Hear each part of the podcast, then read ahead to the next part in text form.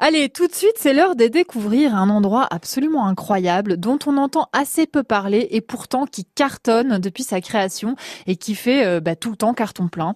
Alors, c'est l'île de Robinson qui est du côté de Montreuil, à 5 minutes à pied de la, de la station de métro Croix de Chavaux.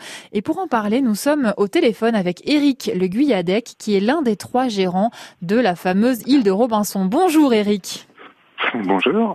Merci beaucoup d'être avec nous, avec nous en ce, ce calme samedi soir, samedi fin d'après-midi. Alors, je vous en prie, c'est un plaisir. Merci beaucoup. Alors, Eric, euh, vous m'avez, on s'est eu au téléphone il y a quelques jours. Vous m'avez parlé un petit peu de cet endroit, l'île de Robinson, et j'étais extrêmement surprise qu'il existe un tel endroit sans que, sans que j'en ai jamais entendu parler. Qu'est-ce qui se passe dans cette île? Alors effectivement, tout le monde connaît Robinson Crusoe et son histoire mais pour autant, tout le monde ne sait pas que, euh, lors l'occasion de son dernier voyage, il s'est échoué à Montreuil. Incroyable. Depuis 7 ans, il vit sur une île à Montreuil qui s'appelle l'île de Robinson. Et dans cette île, on accueille en fait des familles avec des enfants qui sont âgés entre 2 euh, et 12 ans. Mhm. Alors euh, pour les enfants, en fait, on leur propose de, vivre, euh, de revivre un petit peu les aventures de Robinson Crusoe. Mhm. Donc pour ça, en fait, on leur a, on a imaginé des parcours d'aventuriers sur l'île sur laquelle ils s'étaient échoués. Donc ils, ils crapahutent dans ces parcours, ils se tirent dessus avec des canons, ils escaladent des murs d'escalade. Enfin, ils font diverses choses de ce type-là.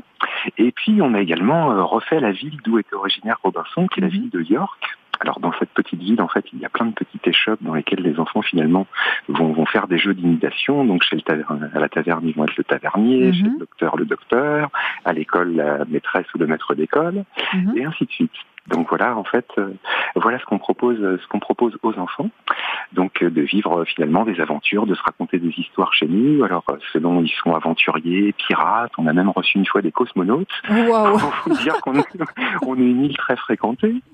Dans la taverne de York, ça devait faire un petit peu tâche les cosmonautes. Non, non, enfin, ils étaient très à l'aise.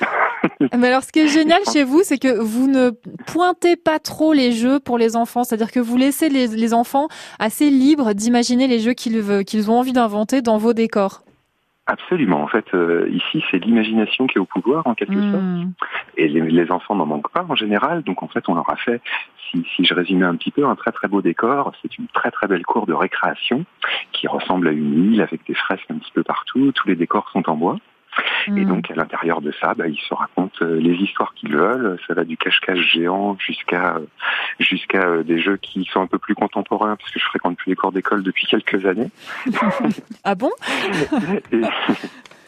Mais parfois, ils sont accompagnés de leurs parents, parce que certains parents ont aussi l'âme d'aventurier. Bah oui. Et en fait, toutes les structures de jeu, que ce soit la ville ou, les parcours d'aventuriers, euh, sont aussi en mesure d'accompagner et de faire d'accueillir aussi les parents. Donc certains parents ne rechignent pas à aller vivre l'aventure de Robinson. Bon, d'autres préfèrent les espaces qu'on leur a qu'on leur a en fait euh, imaginés, qui sont plutôt des espaces de détente pendant que les enfants jouent. pendant que l'imagination est au pouvoir, les parents se la coulent douce, quoi. Absolument. enfin, ils peuvent laisser le pouvoir. Hein, c'est quand même, euh, c'est chouette. Voilà. Enfin, après, les choses se renversent une fois qu'ils quittent l'île, malheureusement pour les enfants. Ouais. Et pour les parents. Mais en tout cas, on les initie, euh, on les initie dans leur future vie d'aventuriers parce qu'ils belles aventures. En tout cas, c'est ce qu'on leur souhaite. Bah écoutez, un immense merci Eric d'avoir été avec nous pour nous raconter cet endroit qui donne vraiment envie d'aller voir par soi-même. Un endroit qui est aux portes de Paris, vraiment à côté d'une station de métro, de la station de métro Croix de Chavaux à Montreuil. C'est au 50 rue du Sergent Bobillot à Montreuil. Donc, merci Eric. À très bientôt sur France Bleu Paris. Alors j'aurais, je, pourrais juste ajouter une chose. Je vous en prie.